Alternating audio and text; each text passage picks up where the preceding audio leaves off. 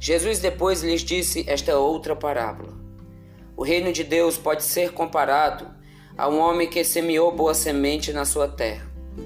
Mas naquela noite, enquanto todos estavam dormindo, o seu inimigo veio, semeou joio no meio do trigo e foi embora. Mais tarde, quando as plantas cresceram e se formaram as espigas, o joio também apareceu. Então os servos do homem aproximaram-se dele e lhe perguntaram: O Senhor semeou boa semente em sua terra, não é verdade? Então, de onde veio este joio? E o homem lhes respondeu: Foi algum inimigo que fez isto. Os servos então perguntaram: O Senhor quer que arranquemos o joio?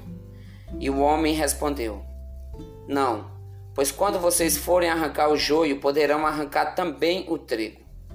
Deixe que ambos cresçam juntos. Quando chegar a época da colheita, eu direi aos ceifeiros: Apanhem primeiro o joio, amarrem-no em feixes e atirem-no ao fogo. Depois arranquem o trigo e o levem para o celeiro.